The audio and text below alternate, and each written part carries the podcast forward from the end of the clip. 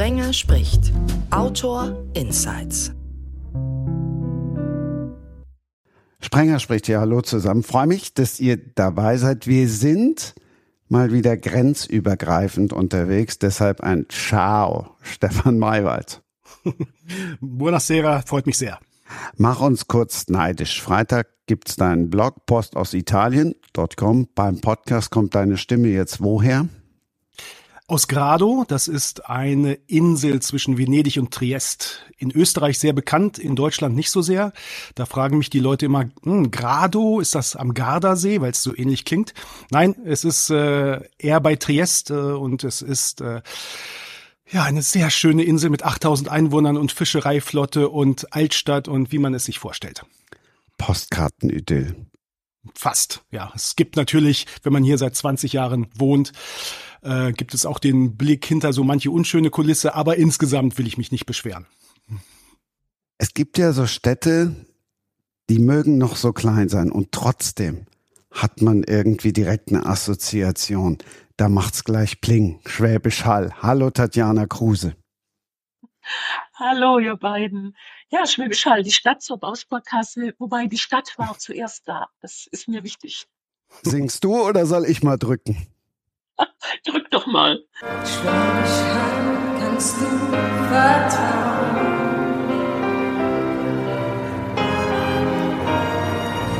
Auf diese Steine können sie bauen. Schwäbisch. Habt ihr es gehört? Meine neue Ah, Technik hat funktioniert, Kindheit. oder? Ganz warm ums Herz. Ja, mir auch. Die Extended Version gibt's dann. Kannst du es noch hören, wenn man dich drauf anspricht? Ich mache das selber immer zum Thema, weil das ist für die Leute gleich so ein Punkt der Verbundenheit. Das kennt wirklich jede und jeder. Schwäbisch Hall, die Bausparkasse. Und dann sage ich immer, was ganz wichtig ist, wir sind keine Schwaben. Wir wurden Anfang des 19. Jahrhunderts vom württembergischen König annektiert. Und dann haben wir uns wie in das Leben des Brian gefragt, was können uns die Schwaben denn geben oder sollen wir hier Revolte machen? Aber die haben uns tatsächlich Straßen und Krankenhäuser und vor allem Weinbau gebracht. Und deswegen nennen wir uns seitdem Schwäbisch Hall.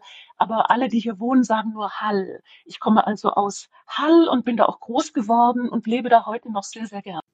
Ja, Schwäbisch Hall, äh, ähm, ich war gerade zurück in meiner Kindheit. Ist das mh, die Werbung mit dem Fuchs oder täusche ich mich da? Ist das eine andere Bausparkasse? Ähm, genau, wir werben mit dem Fuchs, aber das tut ja auch ein Waschmittel. Ähm, Ja, das stimmt, das stimmt. Ist ja auch ein sympathisches Tier. Ähm, ja, nee, ich war gerade ganz, ganz wieder zurück in der Kindheit, irgendwie äh, Freitagabend, der alte, vorher noch der Werbeblock und äh, mit den Mainzelmännchen, gibt's die noch? Ich bin ja ein bisschen ab vom Schuss, was deutsches Fernsehen angeht.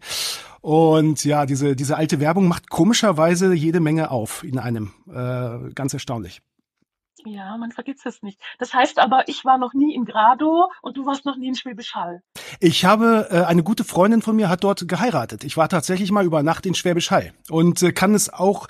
Es ist schon 20 Jahre her, ähm, aber ich kann bestätigen, dass es ein sehr sehr schönes Städtchen war. Äh, und, und hoffentlich natürlich noch ist. Ähm, in meinem Eindruck also wirklich äh, ganz bezaubernd. Die Hochzeit verlief auch glücklich. Die beiden sind noch zusammen, haben mich auch mehrmals in Grado besucht. Und äh, bizarre Erinnerung, äh, am Tag der Hochzeit war Auslosung äh, zum DFB-Pokal, erste Runde. Wir sind kurz beim Fußball und es wurde gelost Eintracht Braunschweig, meine Heimatstadt, gegen Hannover 96. Das ist für alle Nicht-Fußballfans irgendwie das das Risikospiel heißt es ja heutzutage des deutschen Fußballs, also ein Derby, ähm, wo äh, es richtig abgeht. Und ich weiß noch, wir saßen da mit vielen Braunschweigern am Tisch und haben so ein bisschen gejubelt über dieses, über diese Ansetzung. Und ich weiß nicht mehr, wie das Spiel ausgegangen ist. Das werde ich gleich mal googeln. Aber das sind meine Erinnerungen an Schwäbisch Hall. Also, nein, also all- alles sehr, sehr positiv. Und wie gesagt, äh, auch, auch der Hochzeit hat es Glück gebracht. Ja, wunderbar. Und ich habe ja einen Venedig-Krimi geschrieben, der nächstes Jahr erscheint. Und wenn ich dann wieder in die Ah. Stadt komme, dann mache ich einen Ausflug zu dir. Ja, unbedingt. Ähm, Grado ist interessanterweise La Madre di Venezia. Also man vermutet, dass ähm, Venedig von Grado aus tatsächlich besiedelt wurde. Denn Venedig ist ja eine der wenigen italienischen Städte, die es zur Zeit des Römischen Reiches noch nicht gab. Ähm, die Venedig ist, na, du weißt es wahrscheinlich besser als ich, du bist ja jetzt voll drin im Thema, aber ist so um das Jahr 400, 500 besiedelt worden, vermutlich von Grado aus. Also der Gradeser Inseldialekt ist auch dem venezianischen Dialekt sehr, sehr ähnlich. Und es gibt eine berühmte Dogenfamilie namens Gradenigo, also wo du auch schon den Namen hörst, die war, die stammen aus Grado und haben zwei oder drei Dogen gestellt. Also die Verbindung ist sehr, sehr eng und ähm, ich kann fast von meinem Balkon aus, also bei super spitzen Wetter kann ich bis Venedig gucken. Beneidenswert. Ja, das ist toll, das ist toll. Der, die Adria macht ja so einen eleganten Bogen hier oben und ähm, äh, der Golf von Triest ist zwar näher, aber bei, bei klasse Wetter kann ich, sagen wir mal, den Golf von Venedig zumindest erahnen. Ähm, und wir sind natürlich auch sehr, sehr häufig dort. Ich habe ja eine historische Romantrilogie über Venedig geschrieben, die im, im Jahr 1570 spielt. Also so gerade als Venedigs Gloria so ein bisschen am Kippen ist, was ja immer so die interessa interessanteste Zeit ist. Und da war ich wirklich viel, viel in Venedig und bin es natürlich auch nach wie vor. Also eine ganz, ganz wunderbare, äh, einmalige Stadt. Für mich die schönste Stadt der Welt. Äh, klingt ein bisschen anmaßend, weil man ja dafür jede Stadt gesehen haben müsste. Aber sagen wir mal zumindest die ungewöhnlichste Stadt der Welt. Ich glaube, darauf können wir uns einigen. Wobei ich natürlich viel auf Lesereise bin und immer denke, mein Gott, wie viele schöne Ecken es auf dieser Welt gibt. Das macht man sich so ja gar nicht klar.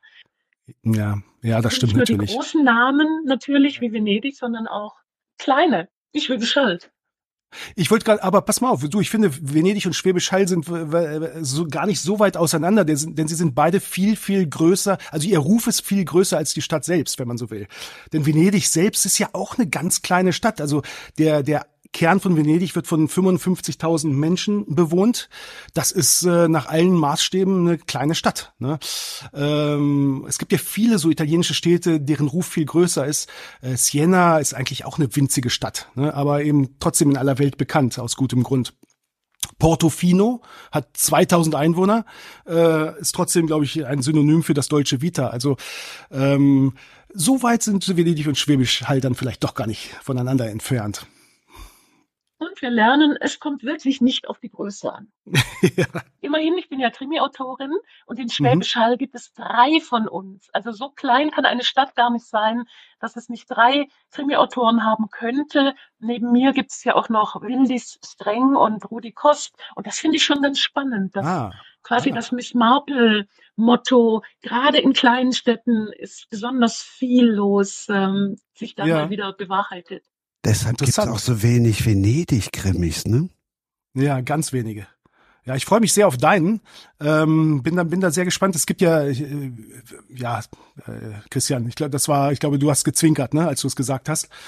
Ähm, Donna Leon ist natürlich, äh, ich werde immer, ich werde auch öfter auf Donna Leon angesprochen und ähm, muss sagen, ich bin kein Fan von ihr.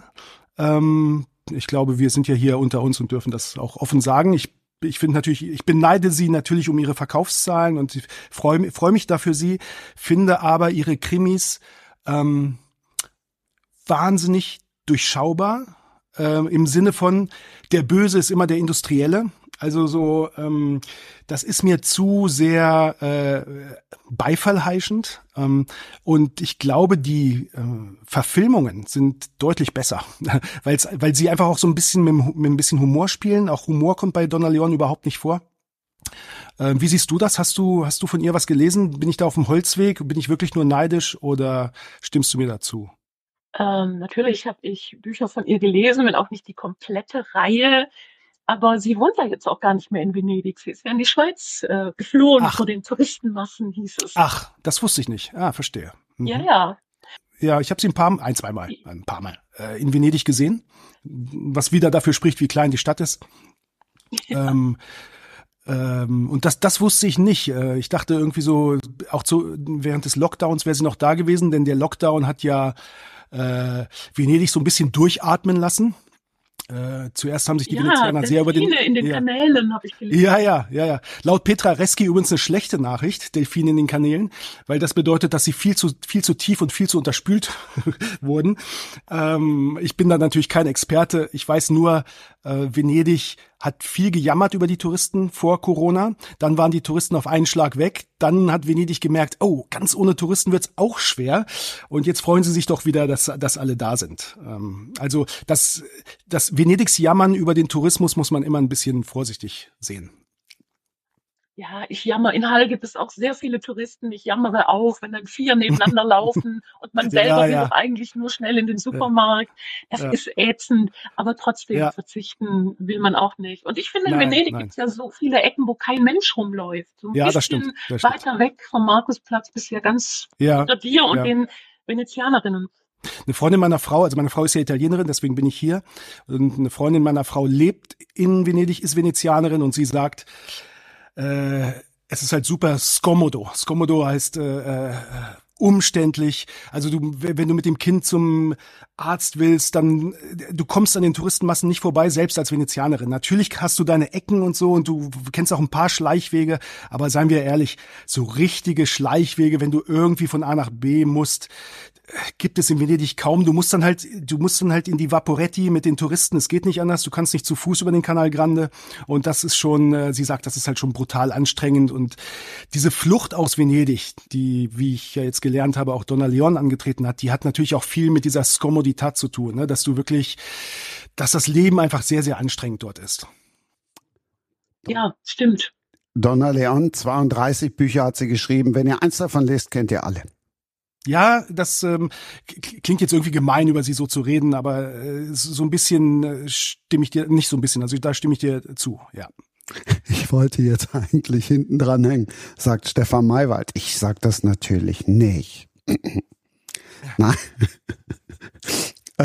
Oh je, oh je. Aber was sie natürlich gemacht hat, aber das ist ja, glaube ich, bekannt, ist, dass sie sich vertraglich hat versichern lassen, dass die Bücher nicht ins Italienische übersetzt werden. Ähm, was auch bis heute nicht geschehen ist, weil sie einfach ihre Freunde in Venedig nicht vor den Kopf stoßen will. Was ich irgendwie ganz spannend und ganz cool finde, ehrlich gesagt. Also um mal auch mal was Gutes über sie zu sagen. Ähm, und ich bin mir, weiß gar nicht, ob Donna Leon auch Internet, also ich glaube, sie ist schon sehr, sehr groß in Deutschland, keine Frage. Jeder Krimi schafft es ja auf Platz eins. Äh, und sie schreibt ja auch, glaube ich, jedes Jahr einen, also das hat sie schon super im Griff. Bin mir aber nicht sicher, ob sie in anderen Ländern auch so groß ist. Äh, kann ich nicht sagen. Aber guck mal, das wusste ich jetzt gar nicht, dass die nicht mal äh, ins Ja. Italienische übersetzt werden darf. Ist wieder was Ja. gelernt. Ja, ganz Weil interessant. ja ne? die Also dass sie ja irgendwie sagt, Italienerinnen und Italiener auch Englisch lesen können. Also insofern ist das jetzt Ja, natürlich ja. nicht wirklich. Ja, ja, wobei, weißt du, äh, Italiener und Englisch ist schon, also sage ich dir ganz ehrlich, ist auch schon ein dunkles Thema. Äh, ändert sich jetzt natürlich von äh, mit, aber ich glaube, so die lesende Generation, äh, und die sind ja nun mal äh, etwas älter im Schnitt, wohlgemerkt, äh, die würden sich mit englischer De Donna Leon wahrscheinlich schwer tun. Also ich glaube, da hat sie schon einen kleinen Riegel vorgeschoben. Also es ist ja auch nicht so, dass sie jetzt gegen Gott und die Welt pestet, aber wahrscheinlich hat sie schon so ein paar Insider-Informationen untergebracht und will das irgendwie nicht. Zumindest, ich habe ja auch ein Buch aufs, ins Italienische übersetzt bekommen. Ähm, und ich war da auch so ein bisschen skeptisch, denn Italiener ist jetzt irgendwie ein langes Thema für diesen Podcast, aber äh, ich, ich sag's nur mal kurz, die sind sehr, sehr bedacht auf ihre Privacy. Sie nennen es auch Privacy mit dem englischen Wort. Also sie äh, manchmal regen sich Italiener drüber auf, wenn du irgendwie eine Straße, eine Straße fotografierst und da steht ihr Auto, dann sagen sie, no, no, privacy, non voglio, non voglio. Ganz ein bisschen komisch und wahrscheinlich weiß das Donna Leon auch und hat dann gesagt, damit sie noch in Ruhe in ihr Lieblingsrestaurant gehen kann, ähm, verbietet sie die Übersetzungen. Ich habe in der Vorbereitung doch auch ein Venedig-Krimi von dir entdeckt, Stefan. Mhm. Ähm, also, ich habe ein Venedig-Krimi geschrieben, der heißt Wenn die Gondeln, Gondeln untergehen. Der ist bei DTV erschienen und fiel voll in das Corona-Loch. Also der kam im März 2020 raus, als Italien dicht machte und ähm, wo Deutsche irgendwie nichts anfassen wollten, was äh, auf was, äh, was mit Italien zu tun hatte. War ein bisschen Pech. Äh, Das Glück kam dann später. Zur gleichen Zeit sollte das Italien-Prinzip, so geht Glück, erscheinen. Da habe ich dem Verlag noch sagen können, Leute, hier passiert gerade was Komisches in Italien. Lass uns da mal äh, warten. Und das war auch sehr gut, dass wir gewartet haben, denn das Buch ist dann im Frühjahr 2021 erschienen und wurde halt äh, ja, einer meiner größten Erfolge, hat es auf Platz eins der Bildbestsellerliste geschafft. Ich sage das nur deswegen, weil äh, manchmal ist eben hat man eben Glück und manchmal hat man Pech. Und das war mit dem, der Venedig-Krimi ist einfach in dieses Italien-Loch gefallen. Und äh, selbst DTV, ein großer Verlag, konnte da nichts machen. Also ich hätte mir natürlich ein bisschen mehr gewünscht, wie man das immer macht äh, als Autor vom Verlag. Aber äh, das Ding war leider nicht mehr zu retten. Ich hatte mir auch vorgenommen, daraus eine Serie zu machen und Donna Leon Konkurrenz zu machen. Äh, äh, das hat leider, leider, leider gar nicht geklappt. Äh, die, die Besprechungen waren okay, aber äh, gut sogar. Mm, und es hat sich auch jetzt nicht so schlecht verkauft, aber DTV hat aber nicht gut genug, um dass ich von DTV ein, wie wir Manager sagen, Commitment bekommen hätte für für weitere Bücher. Das war ein bisschen schade. Aber ähm, wo wir gerade jetzt zwei, dreimal über Corona gesprochen haben, ähm, ich bin trotzdem, und das klingt jetzt wahnsinnig zynisch natürlich, weil Leute gestorben sind und so, aber äh, ich, ich habe ein bisschen von Corona profitiert, weil ich ja zu dem Zeitpunkt meinen Blog Post aus Italien an den Start gebracht habe und äh, mit dem 6. März 2020, als Italien in den Lockdown ging, sind die Zahlen auf dem Blog äh, explodiert, weil alle wissen wollten, was ist denn da unten los und ist es wirklich so schlimm, wie man wie man es im Fernsehen sieht und wie geht es euch? Und äh, ich konnte die Leute einigermaßen beruhigen, denn hier in Grado sind wir wirklich komplett äh, äh, easy durch die Zeit, äh, durch diese durch diese schreckliche Zeit gekommen, bis auf meinen Kumpel Julian, äh, den ich immer wieder gerne erwähne. Julian ist Argentinier, ist äh, vor ein paar Jahren äh, nach, aus Argentinien nach Grado gekommen, um hier sein Glück zu machen, hat als Milchauslieferer hier im Ort gearbeitet. Und sein Traum war es, ein argentinisches Fleischrestaurant in Grado zu eröffnen. Eröffnung war am 5. März 2020 einen Tag vor dem Lockdown. Wir standen alle noch zusammen und dachten, na, äh, haben Prosecco getrunken und haben auf sein neues Lokal angestoßen und am 6. März musste er zumachen. Und weil er natürlich noch nicht auf hatte, äh, hat er auch keine einzige staatliche Hilfe bekommen, weil er ja noch keine Einnahmenhistorie vorweisen konnte. Also er hatte richtig Pech. Das Restaurant gibt es jetzt aber wieder und äh, es gehört ihm auch noch und äh, äh, es heißt alle Kube und wenn ihr halt mal in Grado seid, dann, dann geht da mal hin, denn ich glaube, es gab keinen unglücklicheren Menschen am 6. März 2020 als, als den armen Julian. Tatjana. Ja, was soll ich dazu sagen? Der arme Julian. Sag mal, wie, wie oft warst du denn für dein, jetzt muss ich, muss ich mal fragen, äh, Schwäbisch Hall und Venedig sind ja jetzt nicht um die Ecke. Wie oft warst du zum Recherchieren äh, vor Ort? Ich frage das immer so aus Neugier, weil ich natürlich auch, auch Grado ist nicht um die Ecke von Venedig und ich musste natürlich genauso hinfahren, aber ist natürlich ein etwas kürzerer Weg. Gibt es denn eine Fähre von Grado nach Venedig? Oder musst du erst aufs Festland und dann mit dem Nee, du musst also du musst äh, es gab immer mal wieder den Versuch eine Fähre zu etablieren, aber diese Fähre, also so für Touristen klingt's ja super, man fährt morgens nach Venedig, abends wieder zurück, aber die Strecke ist etwa dreieinhalb Stunden lang und das ist knapp zu lang, ne? Also da müsstest du hier um sechs Uhr morgens lospetern, äh, dann kommst du irgendwie um zehn in Venedig an und dann musst du um fünf wieder aufs Boot und das es rechnet sich auch vom Treibstoff nicht. Also es wird immer mal wieder versucht, es gibt keine Fähre, es gibt aber eine super Zugverbindung, wo du hier auf dem ersten ähm, Festlandsbahnhof in den Zug steigst und der Zug hält am Canal Grande, also sprich an der Bahn, am Bahnhof Santa Lucia und du machst die Tür auf und stehst wirklich am Canal Grande. Das ist absolut einmalig und italienische Züge sind auch deutlich besser als ihr Ruf. Irgendwie sieben, acht Euro und äh, pünktlich und direkt und das habe ich sehr, sehr, sehr, sehr oft gemacht. Das war natürlich super angenehm. Ja, ich bin auch immer mit dem Zug nach Venedig gefahren. Ich genieße das sehr hm. und ich finde das, wie du sagst, toll, wenn man aussteigt und ist schon mittendrin. Und ich habe den ganzen letzten Sommer in Venedig verbracht. Ich bin da oh, wow. mal für ein paar Monate vor Ort gewesen. Wie hast du das denn gemacht? Also so Hotel kam dann wahrscheinlich nicht mehr in Frage, ne? Aus Kostengründen. Hast du dir da ein Apartment genommen oder? Genau, ich hatte also, erst ein Apartment, dann bin ich in ein Gästehaus und zum Schluss war ich dann doch nochmal in einem Hotel. Also das war ah, okay. dann eine schöne Mischung. Ähm, cool. Ich habe das ja. deswegen so genossen, weil ich ja mit 50 zum ersten Mal überhaupt in Italien war. Und ah. ähm, erst danach dann auch in Venedig. Also spät Ach. gerufen, wenn man so will. Ja, Lustig, ja, das ist das ist natürlich toll. Also wenn man so das erste Mal Venedig sieht, das haut einen schon um. Ne? Also gerade diese Unmittelbarkeit, du steigst aus dem Bahnhof aus, äh, aus dem Zug aus, gehst kurz durch die Bahnhofshalle und stehst am Canal Grande und es ist dann wirklich wie ein Märchen und die Gondeln fahren vorbei und äh, du du du du glaubst es fast selbst, selbst nicht. Ne? Das ist schon das ist schon wirklich erstaunlich. Ja, was ganz Besonderes. Ja. Aber dass daraus dann ein Buch entsteht, hätte ich auch nicht gedacht. Aber es hat sich so ergeben. Und im Grunde Ach so, das war ja vielleicht ah. auch alles, was man erlebt, ähm, entwickelt sich ja dann früher oder später zu einer Buchidee. ja, du bist also hingefahren, ohne, äh, sagen wir mal, eine konkrete Buchidee im Kopf zu haben, sondern einfach so erstmal, ich will meinen Sommer in Venedig verbringen. Genau. Und normalerweise ah, ist das für mich absolut ungewöhnlich, weil ich eine Auftragskillerin bin. Also ich habe mache mhm. sonst nichts, ich schreibe nur, was ja mhm. bedeutet, ich muss erst einen Vertrag vom Verlag haben, bevor ich mich hinsetze. Ja. Ich kann ja nicht ja. abwarten, ob das fertige Manuskript von irgendjemand genommen wird. Aber mhm. das war jetzt die große Ausnahme. Da bin ich mit der ah. Idee, als ich zurückkam, zu einem meiner Verlage gegangen und die haben gesagt, ach ja, mach das mal. Na stark, ne? das ist natürlich, das ist ja wirklich wunderbar.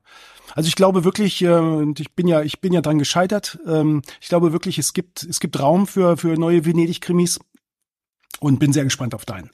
Also jetzt hör doch mal ja. auf mit dem Ich bin gescheitert. Tatjanas Krimi kommt ja erst im April, der Venedig-Krimi. Aber dahin gibt's doch, Stefan, dann nutzt doch die Chance jetzt. Also ich würde die Chance viel lieber nutzen. Äh, also ich mag diesen Krimi sehr, aber ähm, wer richtig schön in Venedig einsteigen will, der soll doch ähm, äh, meine Romantrilogie, die den Histori also ich habe eine, ich hab eine historische Romantrilogie über Venedig geschrieben. Ich hatte es vorhin schon mal kurz erwähnt. Äh, Band 1 ist der Spion des Dogen. Meine Idee war, äh, James Bond zu nehmen, ja, und ihn 1570 nach Venedig zu schicken ich übertreibe so ein bisschen, aber die Idee war schon so ein, äh, so ein, so ein ja, so ein Einzelkämpferagenten, äh, der für den Spion unterwegs ist, äh, zu etablieren. Und diese Trilogie ist äh, sehr gut angekommen, war, hat wahnsinnig Spaß gemacht, die zu recherchieren. Äh, ich schreibe tatsächlich gerade für einen, für eine große deutsche Zeitschrift äh, einen Artikel über die Wahrhaftigkeit in historischen Romanen. Und das ist halt schon sehr interessant, weil man natürlich die Großereignisse im Jahr 1570 und drumherum äh, nachlesen kann, aber man kann nicht nachlesen, was hat denn ein Venezianer im Jahr 1570 gefrühstückt. Und äh, das sind so so Kleinigkeiten oder oder Mode oder oder äh, Währungen und wie was hat wie viel gekostet? Und äh, das zu recherchieren war natürlich anstrengend, aber eine ganz große Freude, zumal Venedig auch eine als Kaufmannsstadt eine sehr, sehr gut dokumentierte Stadt ist. Da findet man also alles und es hilft natürlich auch, dass ich Italienisch verstehe und lesen kann und ich auch auf einige Quellen zurückgreifen konnte, auf die vielleicht einige Kollegen von historischen Romanen nicht so einen Zugriff hatten. Also Der Spion des Dogen, Der Knochenraub von San Marco und Die Toten von Rialto sind die drei Bücher. Ähm, und, und Tatjana hätte jetzt lieber was über den Krimi erfahren, oder? Nein, nein, nein. Tatjana hat ja Geschichte studiert, alte und mittlere ah. Geschichte. Ah. Und was mich immer von historischen Krimis abhält, ist der Umstand, dass die Fakten, wie du sie eben auch geschildert hast, wunderbar recherchiert sein können. Aber es sind ja die Figuren, über die man erzählt, sind ja eigentlich Menschen von heute. Weil wenn du das so erzählen würdest, wie die damals tatsächlich drauf waren, das würde ja keiner lesen wollen. Und wie du sagst, die Idee, James Bond an den Hof des Dogen zu bringen, das ist grenzgenial. Das finde ich ganz großes Kino. Ähm, aber mich stört das eben deswegen, weil ich Geschichte studiert habe und immer denke, ja, nee, so haben die ja gar nicht gedacht. Ich weiß, was du meinst. Ich weiß, was du meinst. Äh, glaube aber schon, ähm, würde dir da doch zumindest teilweise widersprechen, weil natürlich die großen Gefühle, die großen Gefühle bleiben, ne? ob im Jahr 1570 oder äh, 2023. Also ich glaube schon, dass man das ist ähm, also ich, was mich an so manchen historischen Romanen stört, äh, da, da gebe ich dir völlig recht, wenn es irgendwie die einsame Heldin ist. Und wir wissen, glaube ich, und das muss ich dir als Historikerin nicht erzählen, was mit Frau, mit einsam reisenden Frauen äh, im Mittelalter passiert wäre. Äh, da gibt es, glaube ich, größere Probleme, als, als ich sie gehabt habe. Ähm, ich glaube, es gibt schon so universelle Geschichten und tatsächlich sind auch einige der Kriminalfälle, die mit dem dieser Spion zu tun hat, real oder zumindest äh, sehr, sehr an die Realität angelegt. Ähm, Venedig war ja immer eine Stadt, wo man recht schnell mit einem Messer im Rücken endete. Und da gab es schon ähm, sehr, sehr interessante Geschichten, die ich, glaube ich, gut äh, verpacken konnte. Und diese Idee, äh, hier, hier lesen ja, nein, hier hören ja viele mit, die, die vielleicht auch irgendwie Bücher schreiben wollen oder auf der Suche nach Ideen sind. Äh, ein großer amerikanischer Drehbuchautor hat mal so das Geheimnis von einer guten Geschichte verraten. Du musst einfach zwei Sachen miteinander kombinieren, die bisher noch keiner kombiniert hat. Und als Beispiel sagte er, die Drehbuchautoren von Alien, die sind ins Studio von Hollywood gegangen und haben gesagt, haben nur drei Wörter gesagt und haben ihr, ihr, ihr, ihr Film, ihren Film verkauft. Jaws in Space. Also auf Deutsch der weiße Hai, aber im Weltraum. Und das finde ich so genial. Und genau so habe ich halt gesagt, also ich will so einen, ich will so einen James Bond haben, natürlich einen modernen James Bond, äh, so einen Daniel Craig James Bond, also der muss auch schon mal verletzt werden und so. Äh, kein John Connery James Bond. Äh, und aber den irgendwie im Jahr 1570. Das war so die Idee. Ne? Jaws in Space oder James Bond in Venedig beim Dogen. Tolle Idee. Und bei, Und alle, ja, und die bei wenn, hier mithören und selber schreiben Ja. wollen, sollen aber wirklich schreiben, äh, was ihnen unter den Nägeln brennt. Ich Ja, klar, das so- das sowieso. Befürworterin, ja, ja, der, das dem natürlich, ja. eigenen Stil treu zu sein. Und deswegen glaube Ja. ich, auch wenn es ganz viele Venedig-Bücher gibt, seien sie jetzt historisch oder kriminell oder beides, Hm. es kann gar nicht genug Bücher geben, weil jeder Topf seinen Deckel findet. Wenn man natürlich drauf schielt, was wir uns natürlich alle erhoffen, dass wir uns gut verkaufen, aber wenn man nur auf Hm. den Verkaufserfolg schielt, glaube ich, das ist ein ganz riesengroßer Fehler. Ja, auf jeden Fall. Aber ich denke schon, ähm, eine gute Geschichte ist eine gute Geschichte. Ne? Und ähm, man sollte lieber eine gute Geschichte haben und die dann in seinem Stil schreiben. Und so bei diesem, äh, natürlich ist das völlig überzeichnet und bestimmt ist es auch nicht so vorgekommen, wie dieser amerikanische Drehbuchautor es erzählt hat, aber äh, ich finde die Idee schon bestechend und die kann natürlich in einem Brainstorming einfach mal einfließen. Was würde passieren, wenn man diese erfolgreiche Sache mal dort passieren lässt? Äh, oder, äh, also ich habe diesen Venedig-Krimi ja auch nicht aus, äh, geschrieben, weil ich mir, ja, wie soll ich sagen, einen Verkaufserfolg erhofft habe. Natürlich spielt das immer eine Rolle. Wir sind ja beide hauptberuflich Autoren. Aber ich hatte einfach wahnsinnig große Lust drauf. Ähm, ich äh, ich habe viele historische Romane, das auch heute. noch. Und Venedig war da immer so eine Lücke. Und Venedig natürlich auch dadurch, dass es hier so nah ist. Ich krieg hier so viel mit äh, und habe so viel über Venedig gelesen. Und es gibt ja herausragende Literatur äh, auch historische Literatur über Venedig und da war mir das einfach ein Bedürfnis, diese, diesen historische, diese historische Romantrilogie zu schreiben. Das verstehe ich gut. Und ich finde auch immer beim Schreiben ist es hilfreich, wenn man vor Ort ist und die Luft atmet. Ähm, teilweise konnte ich auch auf echte Kriminalfälle zurückgreifen. Venedig war schon immer eine ganz wilde Stadt, wo man äh, äh, mitunter ein Messer in den Rücken bekam, wenn man äh, dem Falschen zujubelte. Das konnte schnell gehen. Ähm, es war eine sehr gewalttätige Stadt, äh, viele Verschwörungen. Ähm, es war einfach so naheliegend, fand ich, darüber ähm, historische Roman, einen historischen Krimi zu schreiben, wurde auch von den Lesern gutiert. Aber ich weiß genau, was du meinst mit dem, ähm, mit der historischen Genauigkeit. Ähm, ich glaube auch, man in einem Thema, desto schwieriger kann es manchmal sein und ich verstehe gut deine, ich sag mal, Weigerung, ähm, dich intensiver mit historischen Romanen zu befassen. Mir geht es so ein bisschen so mit, ähm, es gibt eine recht erfolgreiche Österreicherin hier, die Grado-Krimis schreibt, also genau hier über meine Heimat, obwohl sie gar nicht hier lebt, beziehungsweise nur teilweise hier lebt. Und da wäre für mich zum Beispiel immer so, ich wurde oft darauf angesprochen, schreib du doch auch mal einen Grado-Krimi. Und da sage ich, nee, das ist mir zu nah. Weißt du, was ich meine? Und so geht's dir wahrscheinlich mit historischen Romanen, die vielleicht sogar auch in der Zeit spielen, die du studiert hast. Ähm, eine gewisse Distanz zum Thema. Dazu natürlich, ähm, so die 90 Kilometer zwischen mir und Venedig sind gerade groß genug. Äh, aber so eine gewisse Distanz zum Sujet ist, glaube ich, nie verkehrt. Wir nehmen das mit den historischen Romanen gleich im zweiten Teil auf, denn da haben wir noch jemanden dabei, der sich bestens auskennt mit historischen Romanen, Ines Thorn. Schatz, ich bin neu verliebt. Was?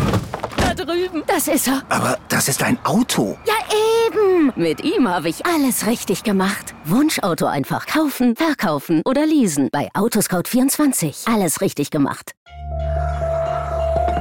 vernimmt sich, was man Gerüchte entstanden. Fast nichts davon stimmt. Tatort Sport. Wenn Sporthelden zu Tätern oder Opfern werden, ermittelt Malte Asmus auf meinsportpodcast.de. Folge dem True Crime Podcast, denn manchmal ist Sport tatsächlich Mord. Nicht nur für Sportfans.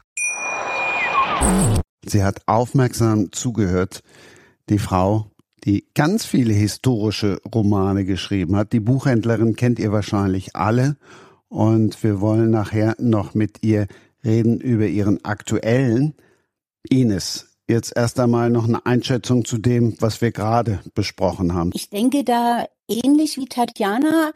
Ähm, ich muss sagen, ich glaube eigentlich gar nicht, dass es historische Romane überhaupt geben kann.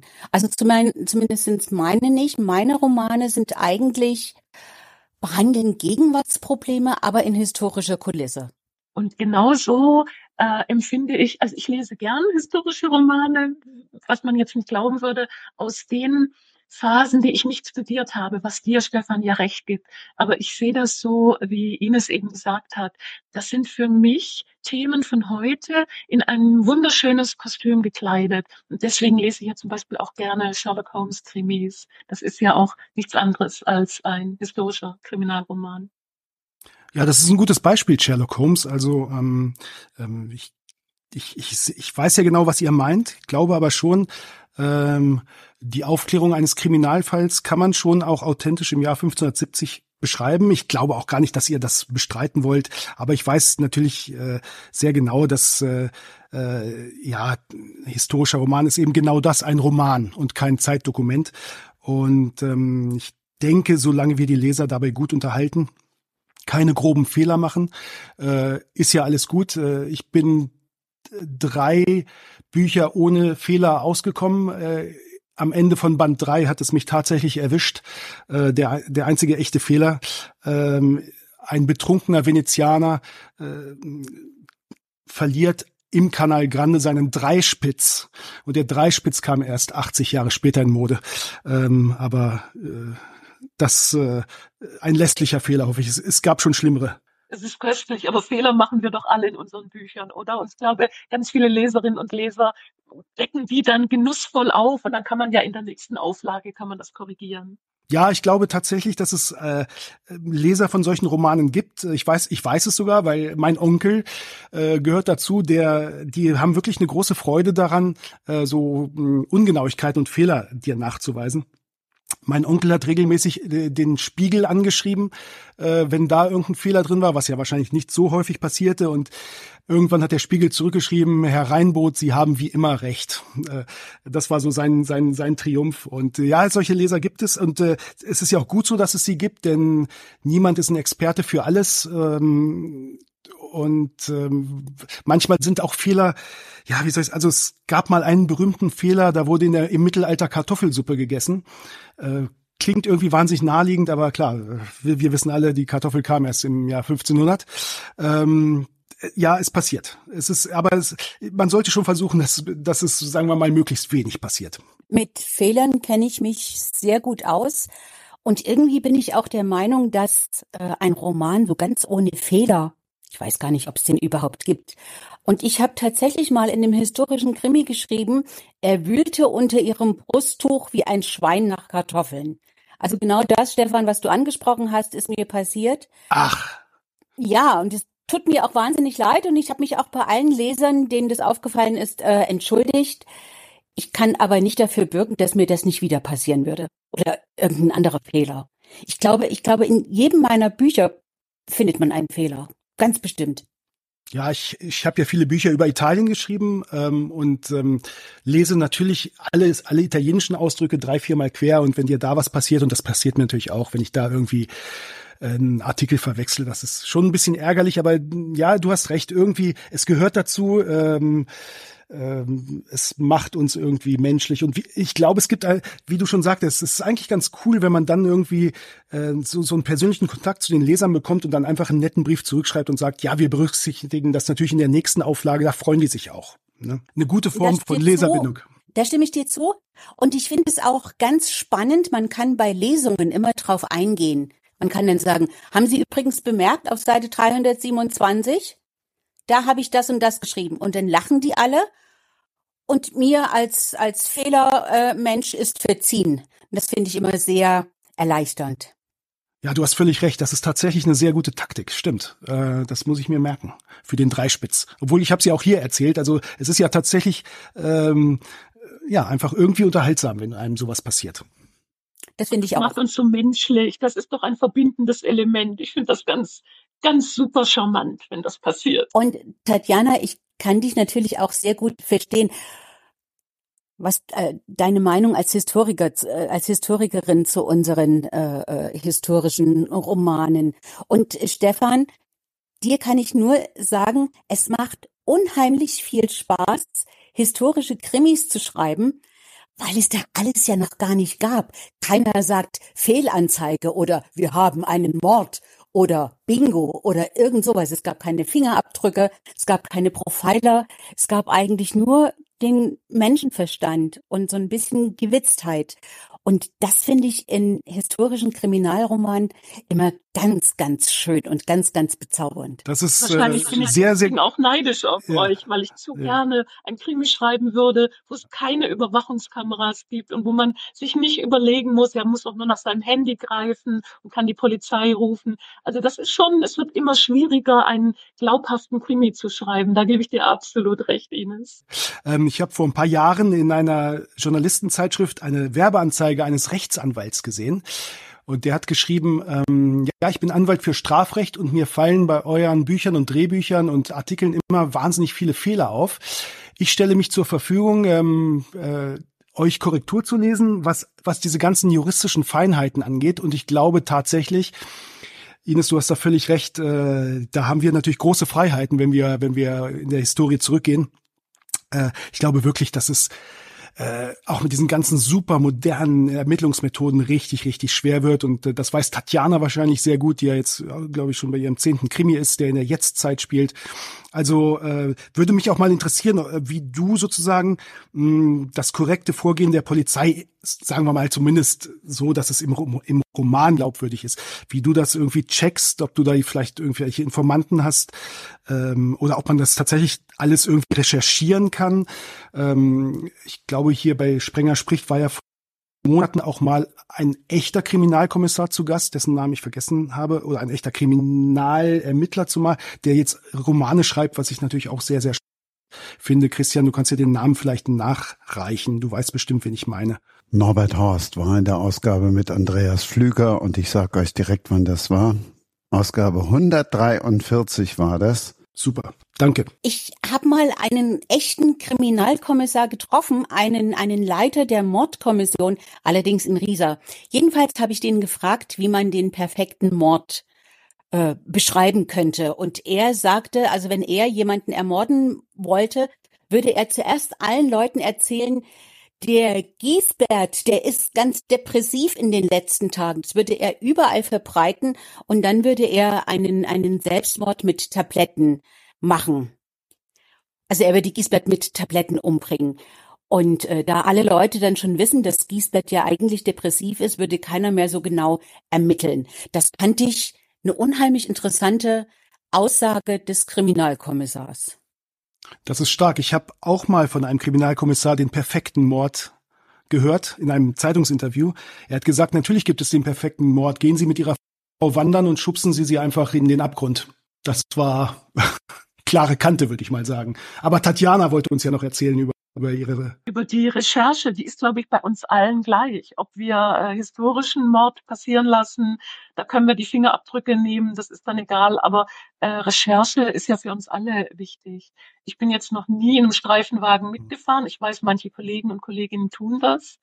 Ähm, bei mir ermittelt ja immer ein Privatmensch. Also auch Mhm. mein Ex-Kommissar Siegfried Seiferheld ist ja nicht mehr in der ja, ähm, aktiv, ist ja nicht mehr aktiv in der Mordkommission. Insofern erleichtert mir das vieles. Das ist doch jetzt mal eine schöne Überleitung, bevor wir hier kurz vor Weihnachten irgendwie den Menschen Tipps geben, wie sie ihre Schwiegermutter oder ihre Schwiegereltern dann an Weihnachten loswerden. Gehen wir doch lieber mal dahin, wo der, wo der Kommissar im neuesten Fall hingegangen ist und spätestens jetzt wird jeder wissen, warum Tatjana sagt, nein, natürlich gehe ich da nie irgendwo selber gucken. Recherchiere nicht vor Ort. Moment, das habe ich so gar nicht gesagt. Ich habe nur gesagt, ähm, ich gehe nicht an Tatorte von Morden. Und ich finde das übrigens ganz äh, bezaubernd, wie viele Menschen uns immer mailen, dass sie doch den perfekten Mord ähm, kennen würden. Da kriege ich auch bestimmt zwei, dreimal im Jahr, meistens von Ärzten, manchmal auch von Jägern, einen Tipp, wie man Leute umbringen kann. Und äh, ob mein Buch jetzt so viel besser ist, weil ich nämlich in meinem neuen Krimi meinen Kommissar in einen Swinger Swingerclub schicke. Und das ist ja auch nicht wirklich ein Weihnachtsthema. Und selbstverständlich habe ich in Swingerclubs recherchiert, dies nur am Rande. Aber nicht aktiv, sondern eben beobachtend. Jetzt wird spannend. Ah, ja. Ja, der Titel deines Buches ist einfach toll. Also muss ich schon sagen, äh, macht sehr, sehr neugierig und ähm, dass es jetzt tatsächlich in einem Swingerclub geht, das wusste ich nicht.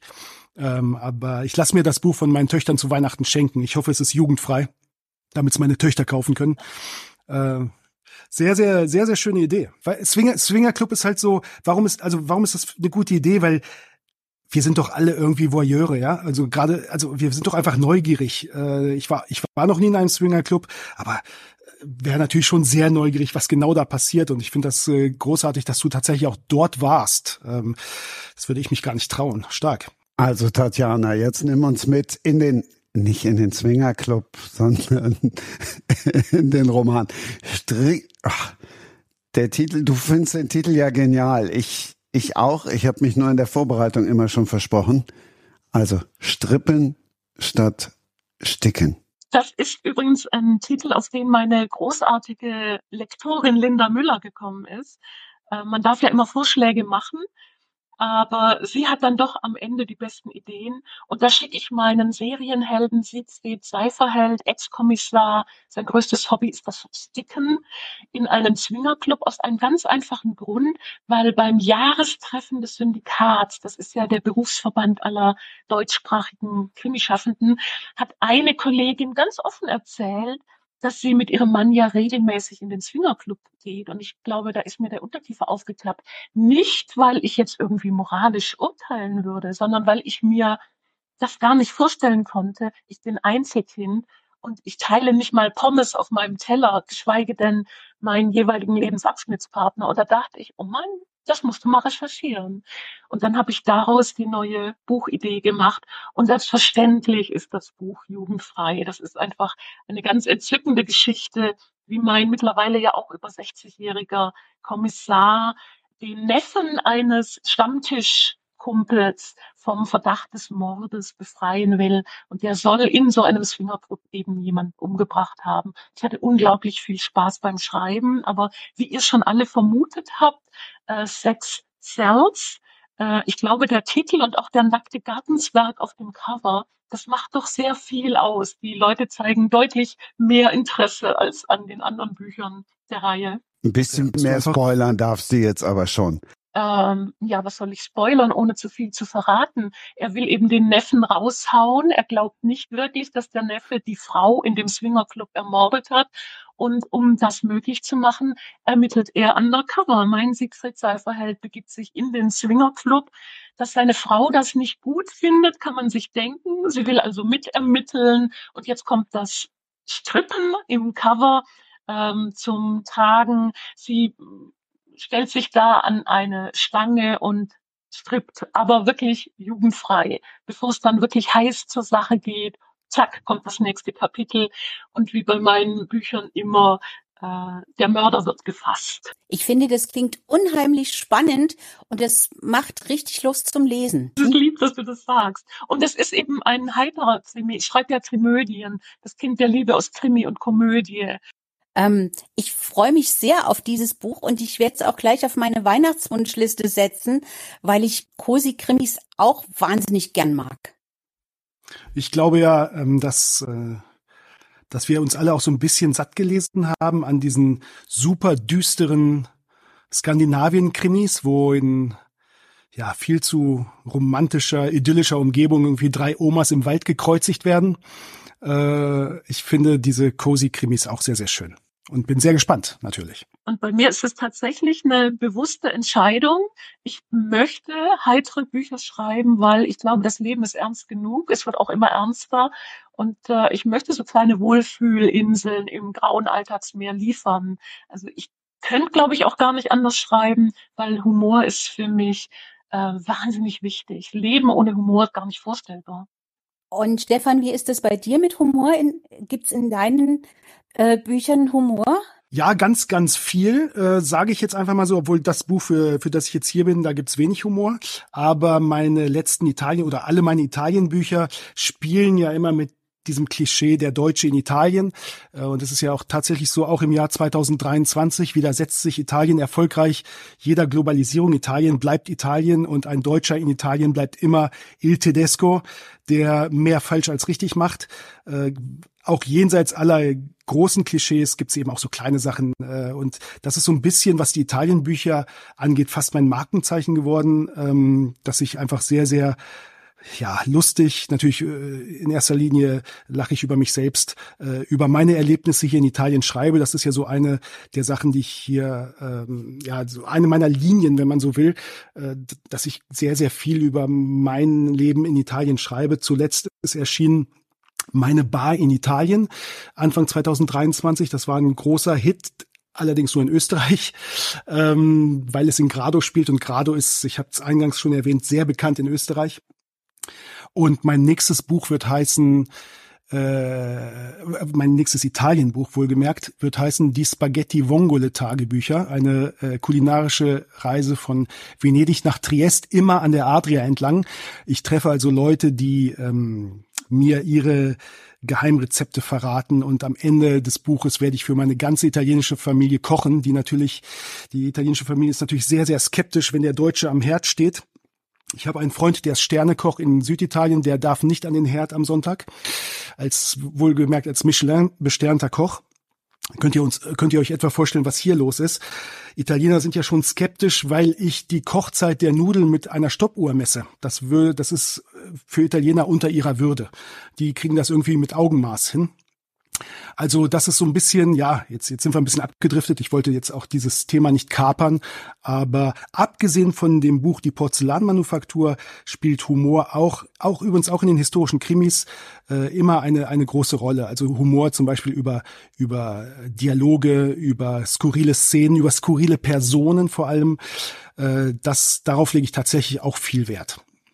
Ich glaube, meine Weihnachtswunschliste wird immer länger, Stefan. Das freut mich natürlich zu hören und ähm, ich bin, äh, ich habe natürlich auch gegoogelt und bin, äh, als ich dein neues Buch gesehen habe, das ich noch nicht habe, ich bin halt hier in Italien auch ein bisschen ab vom Schuss. Äh, mein Berufswunsch als Kleinkind war Polarforscher. Und ich habe mit großer Freude gelesen, dass du Fridtjof Nansen äh, äh, in deinem Buch auftauchen lässt. Und da bin ich natürlich sofort positiv getriggert. Das stimmt, Friedhof Nansen spielt in dem Buch eine Rolle, aber wiederum nicht der historische Friedhof Nansen, sondern einen, den ich mir irgendwie so ein bisschen, ja, zurechtgedacht habe.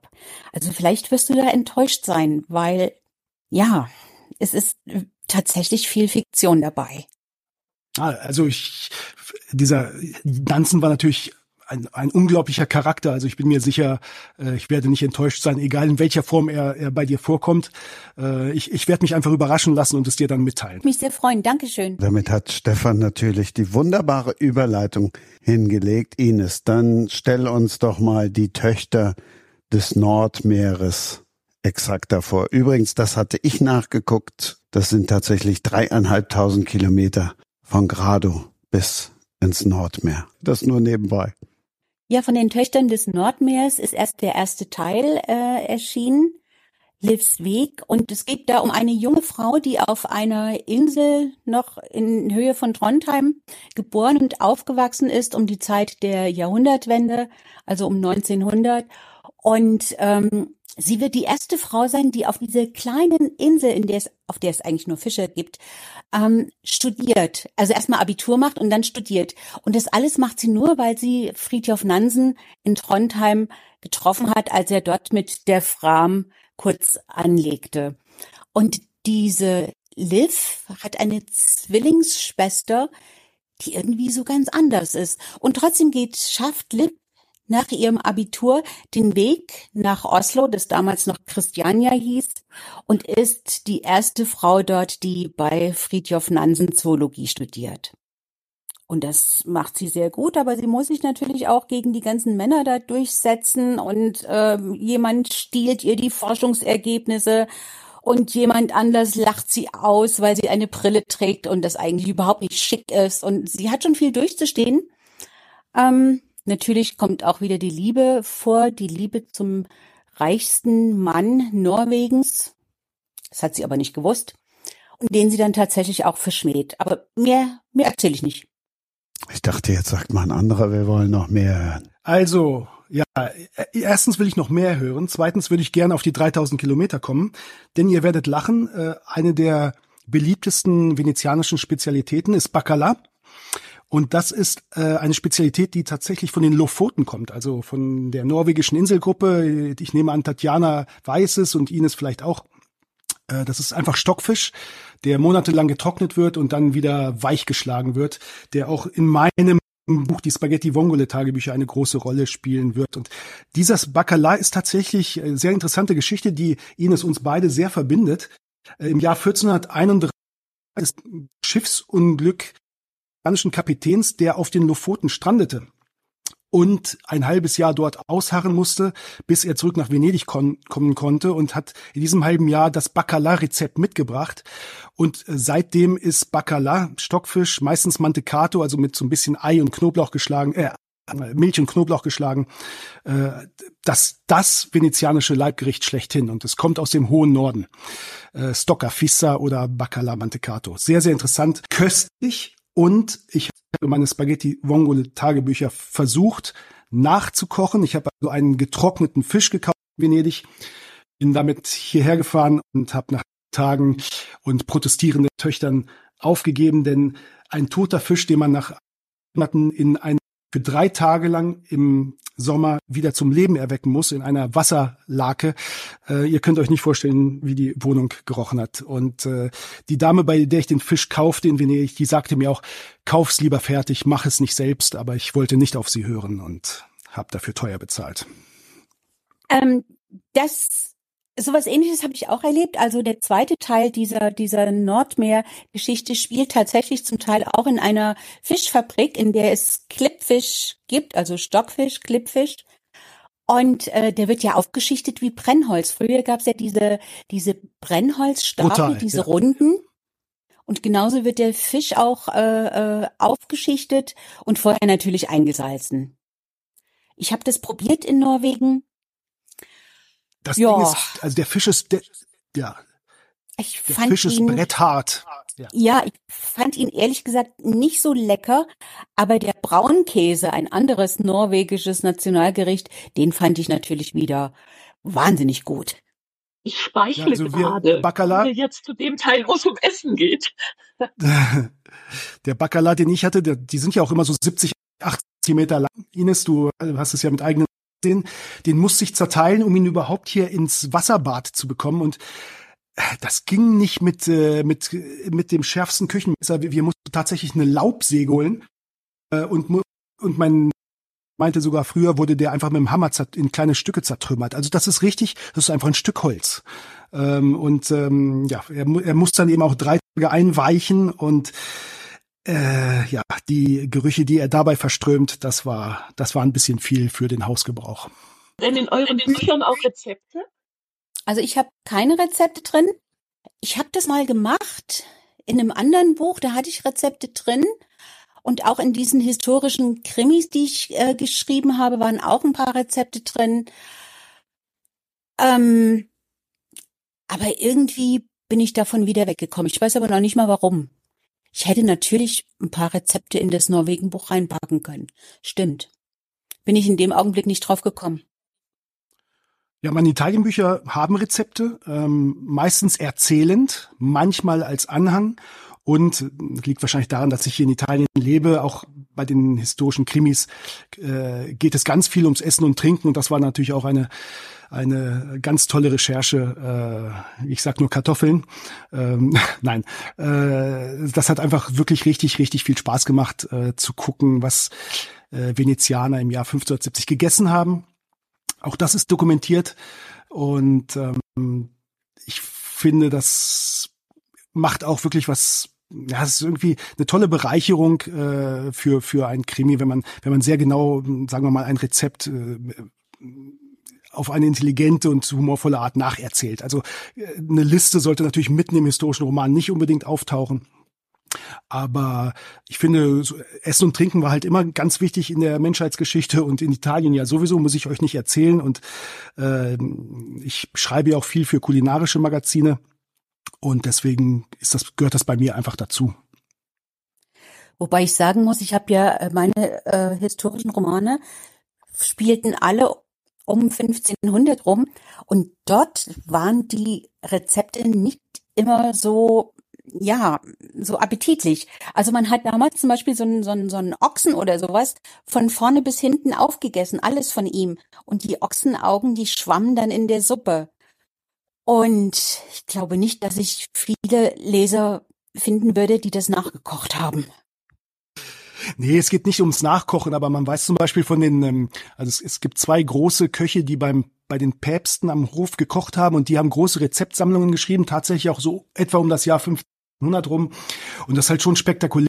Die haben zum Beispiel äh, Vögel serviert, indem sie wie Vögel noch aussahen und auf dem Tisch standen. Also sie haben sozusagen äh, die toten Tiere gehäutet, aber eben so vorsichtig gehäutet, ein bisschen unappetitlich, ich gebe es zu. Ähm, wir überspringen das vielleicht mal kurz. Aber jedenfalls dann standen sozusagen die gebratenen Vögel, aber eben in ihrem Federkleid und wie lebend auf dem Tisch. Ja, das ist äh, befremdlich, aber ich finde es irgendwie ganz spannend zu lesen. Und natürlich, äh, was Appetitlichkeit angeht, natürlich wurde gewürzt ohne Ende. Äh, übrigens auch ganz, ganz viel mit Zucker. Äh, auch Fleischgerichte wurden ganz, ganz stark gezuckert, weil natürlich äh, Gewürze waren damals das Statussymbol schlechthin. Und gerade in Venedig, Venedig ist ja reich geworden mit dem Salz- und Gewürzhandel, ähm, spielten Gewürze eine riesige Rolle. Tatjana, sind in deinen Büchern auch Rezepte drin?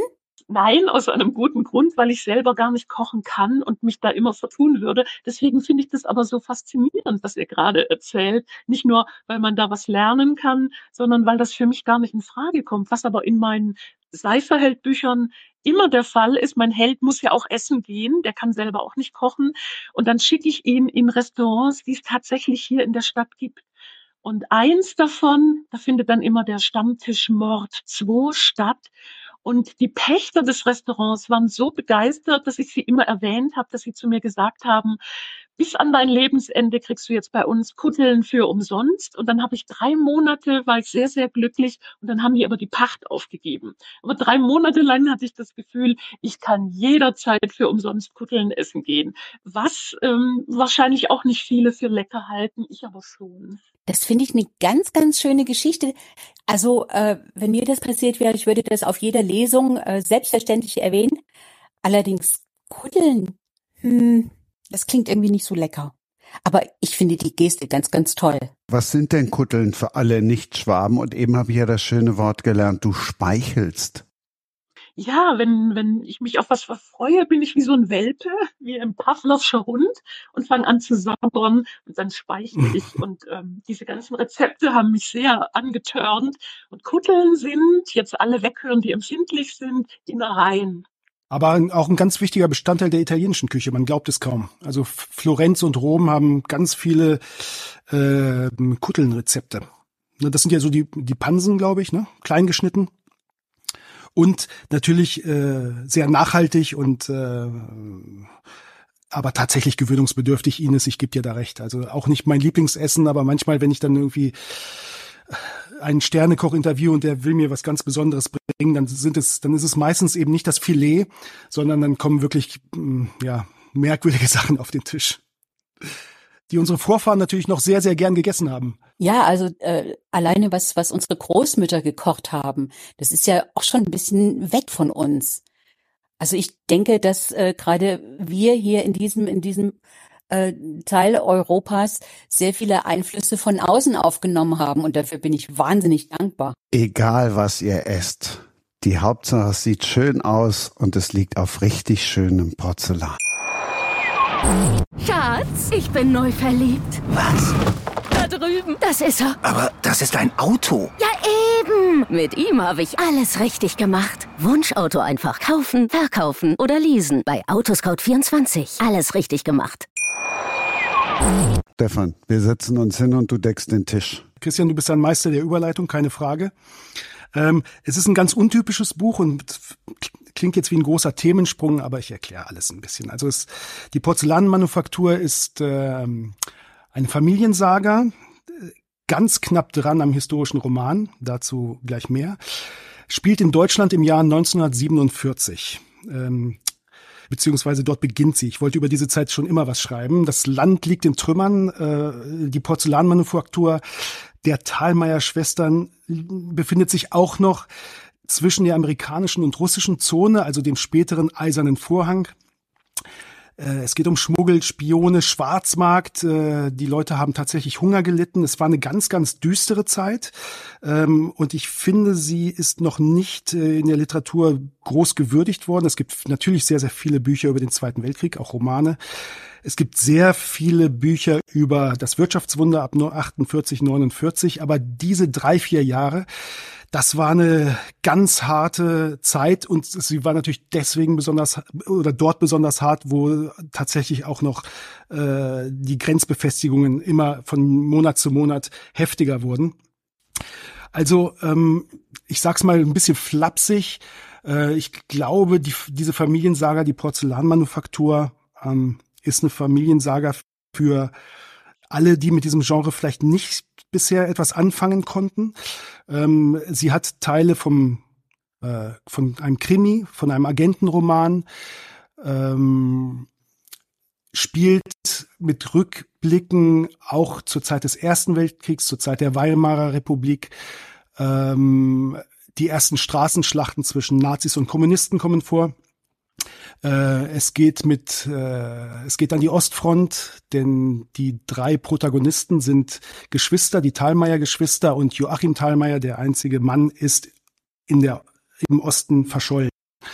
Oh, das kommt also alles noch hinzu. Dazu waren diese grenznahen Gebiete natürlich überrannt von Flüchtlingen aus Schlesien, aus Sudetendeutschland. Ähm, und was will dieser Italiener da auf seiner Insel Grado uns damit sagen? Ähm, ich bin tatsächlich äh, im Zonenrandgebiet aufgewachsen. Ich hatte ja vorhin gesagt, äh, gebürtiger Braunschweiger, aber vor allem die, mein, die Familie meines Vaters lebte in Walkenried am, im Harz, exakt einen Kilometer von den Grenzbefestigungen entfernt. Die waren für mich als Kind in den 70er und 80er Jahren also eine Realität. Ich habe die NVA-Offiziere und Soldaten dort äh, gesehen. Ich war Gott sei Dank auf der West es war wirklich eine, eine sehr eigenartige und ich wollte immer darüber schreiben, zumal auch meine Fla Sie waren Flüchtlinge, sie sind aus Schlesien geflüchtet und äh, es heißt immer, die Leute, die äh, haben später überhaupt nicht mehr über die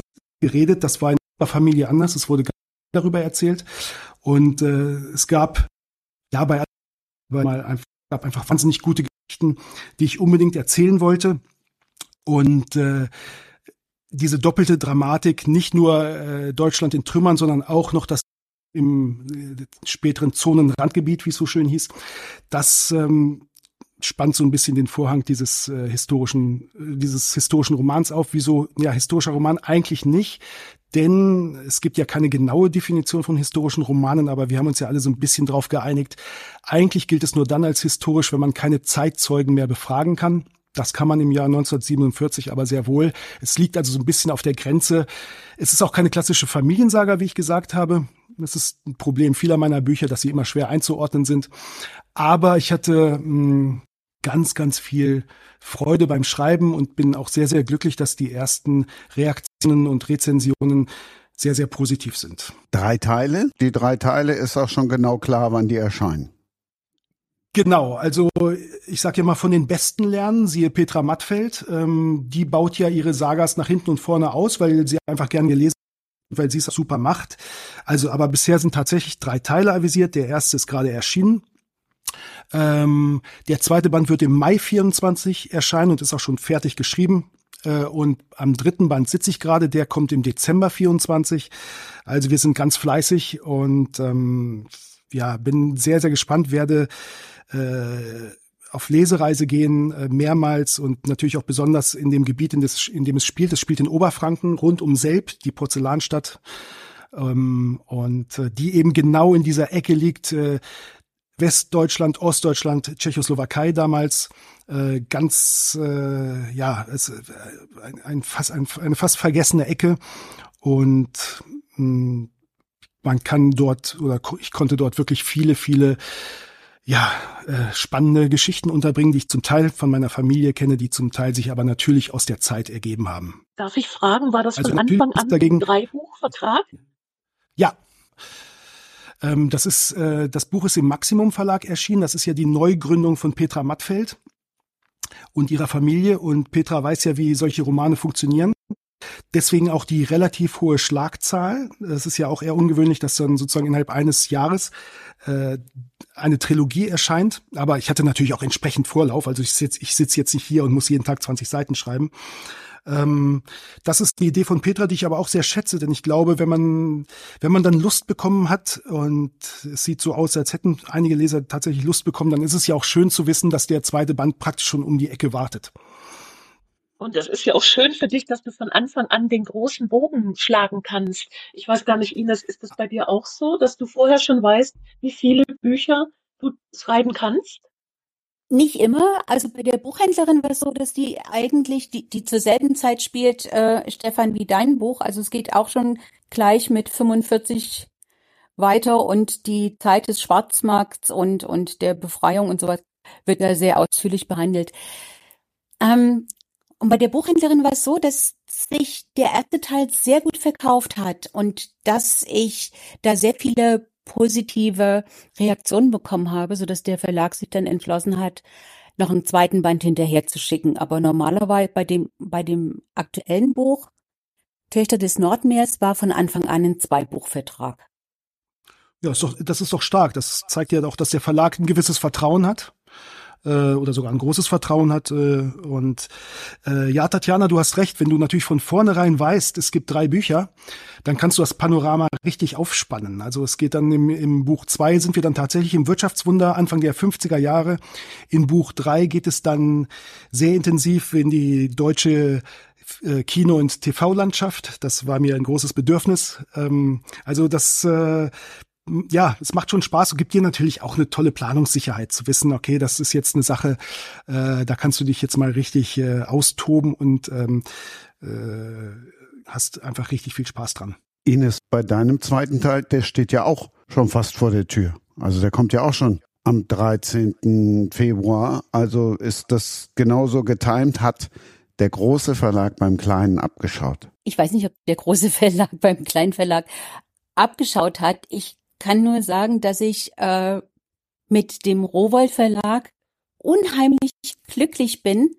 Ähm, und ich bin da auch schon sehr, sehr lange und äh, genieße das, die Zusammenarbeit mit den Lektoren dort aufs Äußerste. Das ist wirklich jedes Mal ein Erlebnis. Und ähm, aber wenn man, es passieren natürlich auch Fehler, wenn man erst ein Buch schreibt und man davon ausgeht, dass es bei diesem einen Buch bleibt, ähm, und dann der zweite Teil sich entwickelt, da sind uns allen, also mir hauptsächlich, im, zwei, im, erst, ja, im zweiten Teil ein paar Fehler passiert. Und das bedauere ich sehr, aber ja, es lässt sich jetzt leider nicht mehr ändern.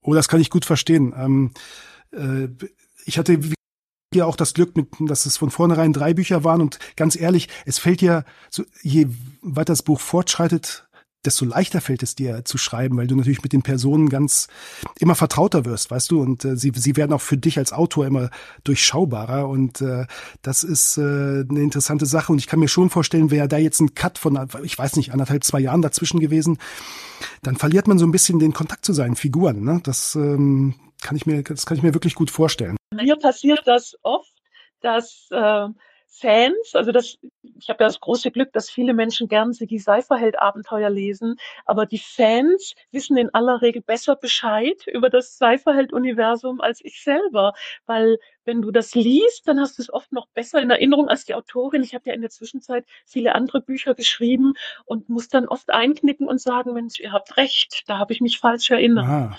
Das ist schon ja. merkwürdig. Ja. Da, da muss man auch mal unseren Lektorinnen und Lektoren einen Riesenlob aussprechen, was die noch, ich halte mich für einen relativ sorgfältigen Arbeiter und ihr seid das bestimmt auch, aber was so Lektorinnen und Lektoren noch mal so an Fehlerchen rauskratzen, das ist schon stark. Ne? Also da können wir alle nur sehr, sehr dankbar sein. Ich kann mir gar nicht vorstellen, ohne Lektorin zu arbeiten. Ja, und bei mir ist es so, dass jede Lektorin mein Buch einfach besser gemacht hat. Ja, keine Frage. Also äh, Genau, also das war jetzt ganz banal gesagt, dass sie einfach Fehler raus, aber sie, sie legen natürlich auch ihre Finger in die Wunden, wo es irgendwie ja, wo es einfach äh, dramaturgisch nicht passt, ne? Und das ist ja auch nochmal eine große Kunst. Also äh, ähm, liebe Selbstpublisher, also äh, ich finde das toll, was ihr macht, aber sucht euch so viele Menschen wie möglich, die eure Bücher Korrektur lesen, weil es ist wirklich nicht zu glauben, was was auch Profis äh, so äh, durch die Lappen geht, wenn man wenn man jetzt kein Korrektiv hätte. Tatjana, wie wie ist das wie ist das bei dir? Wie recherchierst du deine Bücher? Also bei Stefan kann ich mir gut vorstellen, äh, ich sehe ihn praktisch vor mir durch Venedig laufen und äh, äh ein Film der um 1500 spielt, äh, läuft für seine Augen ab. Aber wie recherchierst du? Das mit dem inneren Film, das ist ein schönes Beispiel. Äh, ich fahre tatsächlich immer an die Orte, wo meine Bücher spielen. Das ist jetzt mit meinem Serienhelden Sigi Seiferheld in Schwäbisch Hall einfach, weil ich da wohne. Aber selbst da ist mir im zweiten Band ein fetter Fehler passiert, weil da spielte ein Mord in der Herrentoilette eines Parkhauses bei mir um die Ecke. Und ich wusste, dass es da eine Herrentoilette gibt. Ich war noch nie drin. Und dann sollte ich mal interviewt werden vom SWR und die Redakteurin meinte, ach, lassen Sie uns doch in die Toilette gehen. Das ist hier ganz nah und dann filmen wir das und dann haben wir eine schöne Einstellung und wir gehen zu dieser Toilette und in meinem Buch gibt es da eine Schlägerei zwischen zwei Männern, ganz wild und am Schluss liegt die Leiche auf dem Boden. Und ich dachte, ich muss da nicht rein. Ich weiß doch, wie Toiletten aussehen. Aber als wir dann da zu fünft auftauchten, die Redakteurin, der Kameramann, der Tonmann, so eine kleine Maus und ich, und die Tür aufmachen, stellt sich heraus, das war gerade mal ein Urinal. Im Leben nicht können da zwei Männer gekämpft haben. Und da kann auch keiner auf dem Fliesenboden liegen, allenfalls sitzen. Das war mir so peinlich, dass ich Ach, das ist aber, wenn ich über einen Ort schreibe, immer hingehe. Oh, das finde ich aber, das ist aber ein lässlicher Fehler. Das ist doch, das ist doch nichts Dramatisches. Hat dich, hat dich mal Leser darauf angesprochen, auf die kleine Herrentoilette? Nee, die sprechen mich dann auf andere Fehler an. Aber mittlerweile passiert mir sowas ja nicht mehr. Und ich schreibe okay. ja auch Standalones, wie man die so nennt, also keine Reihenbücher. Ja. ja. Ähm, und da schreibe ich ja im Auftrag. Also dann dürfen sich die Verlage wünschen, schreib doch mal was über Kitzbühel. Und dann war ich eben auch hm. in Kitzbühel mehrere Male. Und da laufe ich alles ab und lass mich vom Ort inspirieren. Wo könnte der Mord passieren? Wo kann man die Leiche entsorgen? Das sehe ich dann mit eigenen Augen. Also da hm. bin ich, glaube ich, Machst du? fitter, ja. was Fakten angeht, als ja. in meinem Heimatort. Weil da denkt man ja immer, man kennt alles. Ja, Täuscht. Ja. Machst du Fotos? Läufst du mit deinem iPhone rum? Oder schreibst Absolut. du? Wenn du so. Ich habe auch irgendwie gefühlt 20.000 Fotos auf dem Handy, weil ich wirklich mhm. alles fotografiere und dann auch erstmal auf dem Handy lasse, falls ähm, Nachfragen kommen oder ich nochmal was ja, überprüfen ja, muss. Ja. Ich fahre auch immer an die an die Orte, in denen meine Romane spielen. Und Norwegen hat mich, ich war schon mal vor ein paar Jahren in Norwegen und das Land hat mich unglaublich begeistert. Es ist so anders als, als Schweden oder Dänemark nur diese Berge und diese und diese Fjorde und diese Seen und Flüsse. Ich war so begeistert, dass ich damals schon wusste, dass ich unbedingt über Norwegen schreiben muss. Und im aktuellen Buch, das ja auf der Insel Smola spielt, kommt noch hinzu, dass man Smola für Thule, für diese, für diese geheimnisvolle Insel Thule hält. Und ah darum geht's dann natürlich auch in dem Buch. Aber äh, es geht mir wie Tatjana und wahrscheinlich Stefan wie dir auch. Ähm, Recherchen vor Ort sind einfach großartig. Und großartig sind auch die Leute, die man dabei kennenlernt. Ja, ich war natürlich auch viel in Selb in dem Ort und äh, habe natürlich trotzdem die Befürchtung, äh, äh, bei aller guten Recherche, aber so ist es ja bei uns allen, es wird natürlich zwei, drei Menschen geben, die viel mehr über die Porzellanherstellung wissen und mir dann sagen, nein, so geht das aber gar nicht und so. Also ich will, ich werde es vielleicht se sehen wir uns ja in, in, einer Runde mal wieder und dann werde ich mal berichten, wie diese drei Bände äh, in der Porzellanstadt angekommen sind. Da bin ich schon sehr gespannt drauf. Das würde mich auch sehr interessieren. Aber Thule, das ist doch dann, dann sind wir ja fast wieder im Zweiten Weltkrieg, beziehungsweise es gab ja die Thule-Gesellschaft, ne? Das heißt, die gab es eigentlich in den 20er, 30er Jahren, ne? Aber da waren, haben sich ja auch so viele spätere Nazis äh, gesammelt und die waren ja so ein bisschen auf der Suche nach dem, äh, ja, nach dem, nach den Ursprüngen des Germanentums. Also das ist sicher, bin ich sehr, sehr, sehr, bin ich wirklich sehr gespannt drauf, was, äh, wie du das hast einfließen lassen. Äh, die Thule-Gesellschaft kenne ich, die kommt jetzt in, im nächsten Roman vor, der also äh, wieder in Deutschland spielt.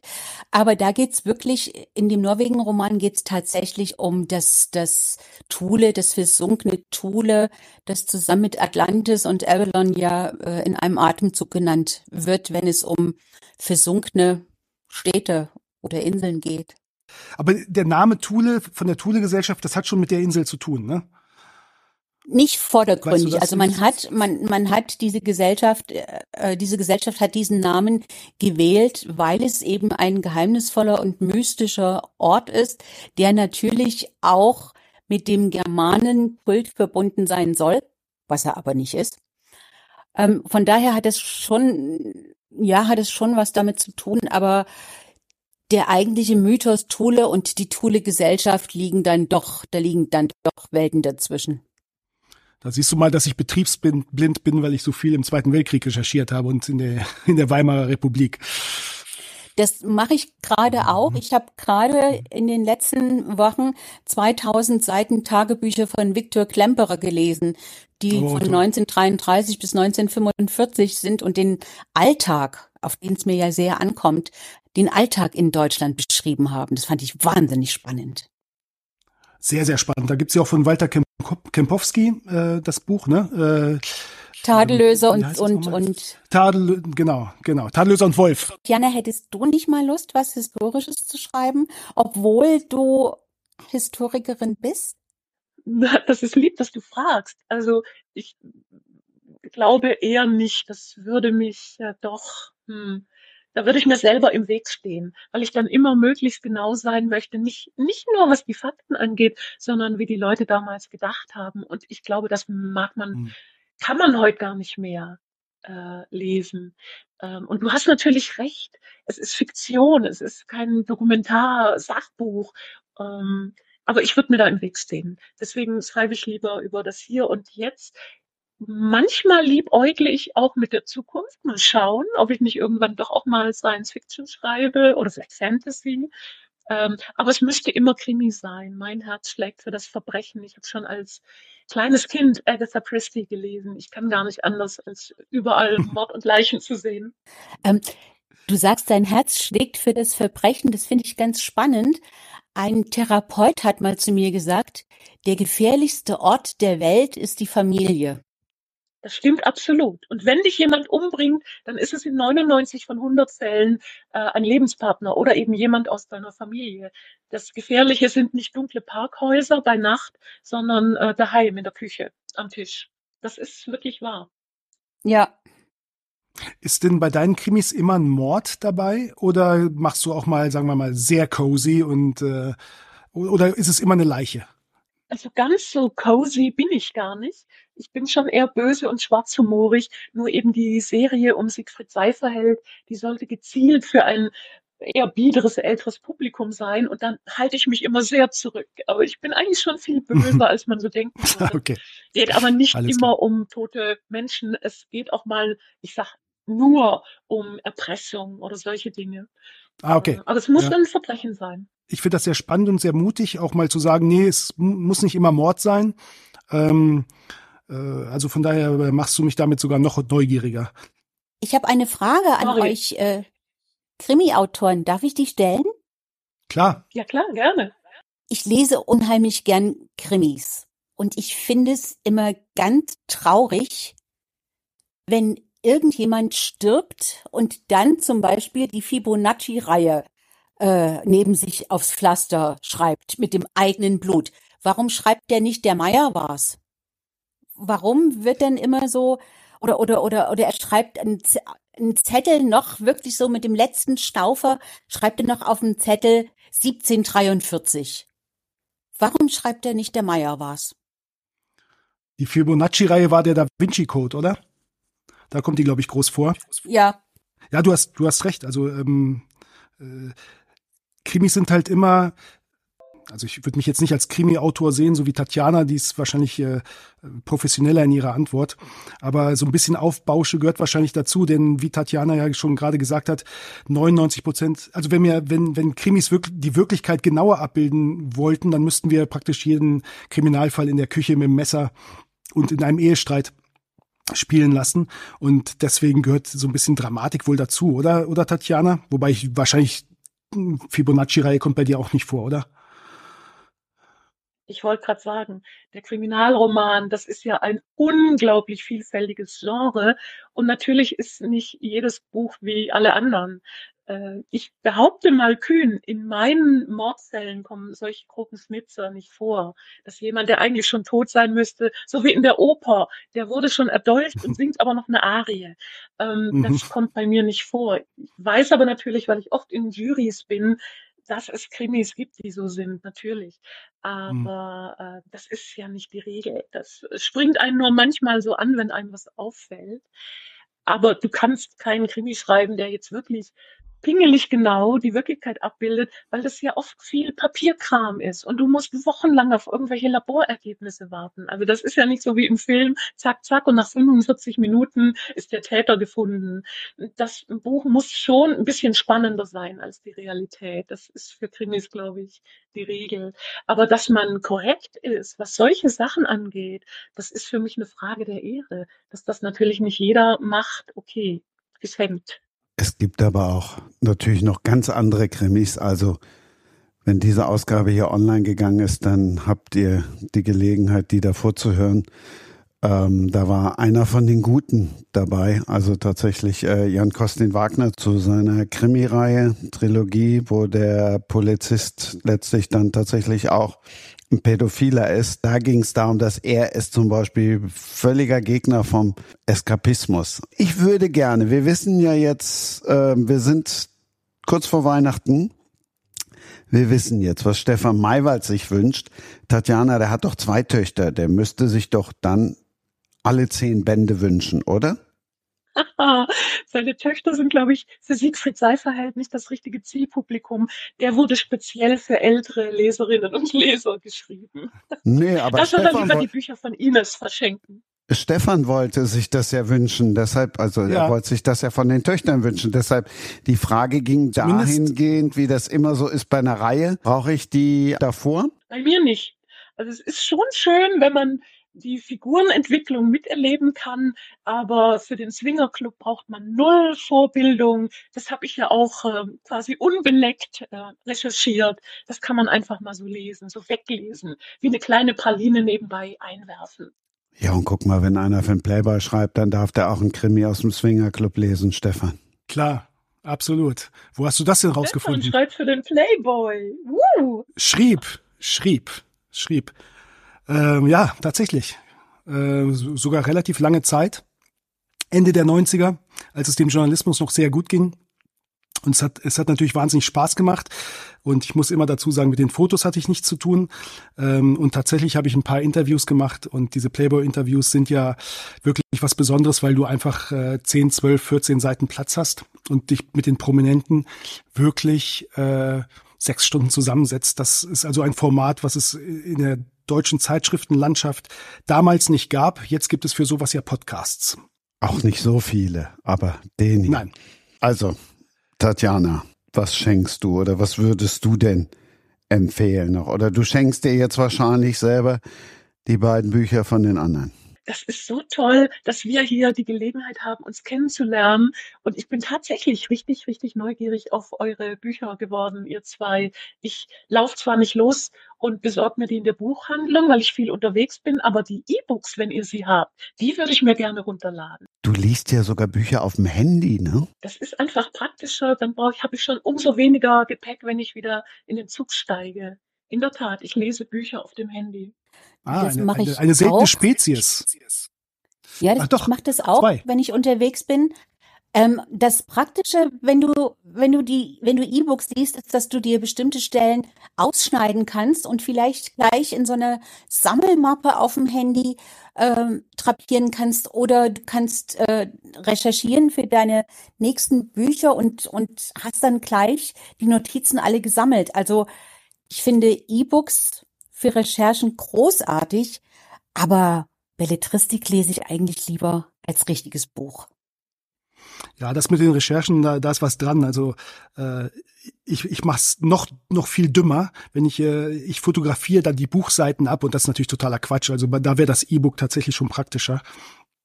Also du hast mich jetzt fast überzeugt mit diesem mit diesen zwei Sätzen, dass ich dem E-Book doch noch mal eine Chance gebe, zumindest was, wie du ja schon sagtest, Recherche angeht. Lesen ist für mich tatsächlich auch das haptische Printbuch in der Hand zu halten. Aber wenn ich Ja. jetzt so lange warten müsste, ich will euch beide einfach gleich lesen. Deswegen würde ich euch jetzt gerne runterladen. Ich bin ja begeisterter E-Reader-Leser, aber auf dem Handy? Das Handy hat man überall dabei. Wenn im Supermarkt eine lange Schlange steht, kann man schon wieder ein paar Zeilen lesen. Beim Arzt, im Wartezimmer, beim Friseur, während die Farbe auf dem Ansatz trocknet. Also dafür ist das Handy einfach klasse. Ich sehe schon. Ich bin ich bin hier der einzige, der kein der kein E-Book Mensch ist, aber das wird sich dann auch mal ändern und ich werde berichten. Ich dachte nur jetzt wegen des Hintergrundlichts, das ist beim E-Book, da hast du doch ein ganz anderes Licht, als wenn du jetzt auf dem Handy oder lest ihr dann auf der speziellen App auf dem Handy? Ich lese mit der Kindle-App. Ah, okay. Ja. Ich lese es tatsächlich einfach so auf dem Handy und das bereitet mir keine Probleme. Das ist eine reine Gewohnheitssache. Und wie ihm es eben schon sagte, jederzeit, überall. Kein Genusslesen wohlgemerkt. Aber bevor ich gar nicht lese, lese ich doch lieber gerne auf dem Handy. Also Stefans Wunschzettel wird jetzt immer größer. Auf meinem stehen jetzt natürlich die Bücher von Tatjana und äh, äh, Stefan, auf die ich mich auch sehr freue. Und ansonsten wünsche ich mir in diesem Jahr eigentlich nur, dass ich bald wieder gesund werde. Ich muss noch sechs Wochen im Bett liegen. Und äh, da ich ein sehr aktiver Mensch bin, macht mir das viele Probleme, glaube ich. Deshalb ist Ines übrigens ein bisschen später zu uns gestoßen, dann erstmal von uns allen hier in der Runde. Gute Besserung. Dankeschön. Ja, gute Besserung. Ja, gute Besserung. Aber es war mir. schön mit euch. Dankeschön. Sehr, sehr interessant. Hat mich sehr gefreut. Ich äh, komme ja hier in Italien wenig in Kontakt mit Kolleginnen und deswegen danke dafür. Aber du hast ja jetzt schon einen Podcast entdeckt, wo du ganz viele Kollegen und Kolleginnen. Ja, natürlich, das stimmt. Aber ab und zu mal so persönlich nachfragen und dann eben auch mal so direkt Meinungen hören, ist dann schon auch was Besonderes. Also Wunschzettel haben wir. Was wir jetzt dann natürlich noch gerne wissen möchten, oder ich möchte natürlich gerne noch wissen, wie feiert ihr denn Weihnachten? Tatjana, Swingerclub? Nee, wie gesagt, als Einzelkind, ich teile nicht. Wir bleiben zu Hause. Aber ich habe tatsächlich zum Jahresende einen fetten Abgabetermin und werde mehrheitlich arbeiten müssen. Das Leben einer Schriftstellerin ist halt nicht immer nur eitel Sonnenschein und Party, sondern ich werde ähm, am Schreibtisch sitzen, mehrheitlich. Wie ist es bei euch anderen? Ich hoffe, dass äh, wir wohnen in Nordhessen 500 Meter hoch und ich hoffe, dass es schneit und man dann vielleicht schon Langlaufski fahren kann. Und ansonsten kommt die Familie und äh, es gibt keinen Gänsebraten, sondern Wild. Bei uns kommt auch die ganze Familie. Was für eine Überraschung in Italien. Ähm, ich freue mich aber sehr, dass es in unserer Familie am 24. abends gefeiert wird. In den meisten Ländern wird ja am 25. morgens oder mittags gefeiert. Ich finde den 24. abends immer viel romantischer. Und es wird sehr, sehr, sehr, sehr viel Fisch geben. Und äh, wenn ich brav bin, äh, darf ich auch an den Herd und für die Kinder Bratkartoffeln machen. Denn das ist eine niedersächsische Spe Spezialität, die die Italiener lieben, selbst wenn ich sie mache. Dann schließen wir den Bogen. Ines, zum Schwalm-Eder-Kreis ist mir nichts eingefallen. Was fällt dir zu Schwäbisch Hall ein? Äh, die Bausparkasse? Perfekt. Und das war nicht abgesprochen. Und tschüss.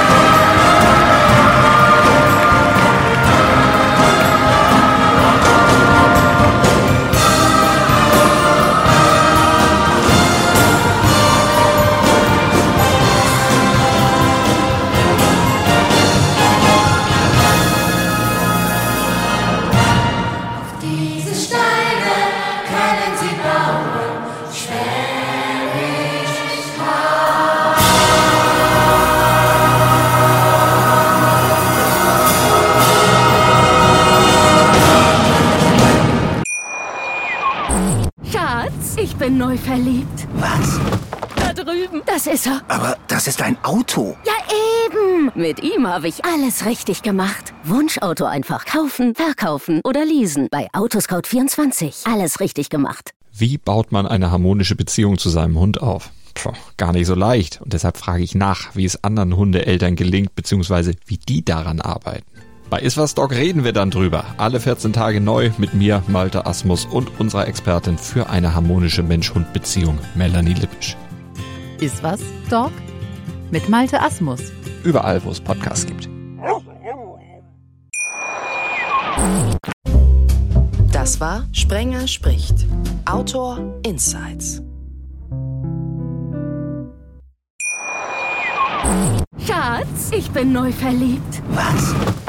Drüben. Das ist er. Aber das ist ein Auto. Ja, eben. Mit ihm habe ich alles richtig gemacht. Wunschauto einfach kaufen, verkaufen oder leasen. Bei Autoscout24. Alles richtig gemacht.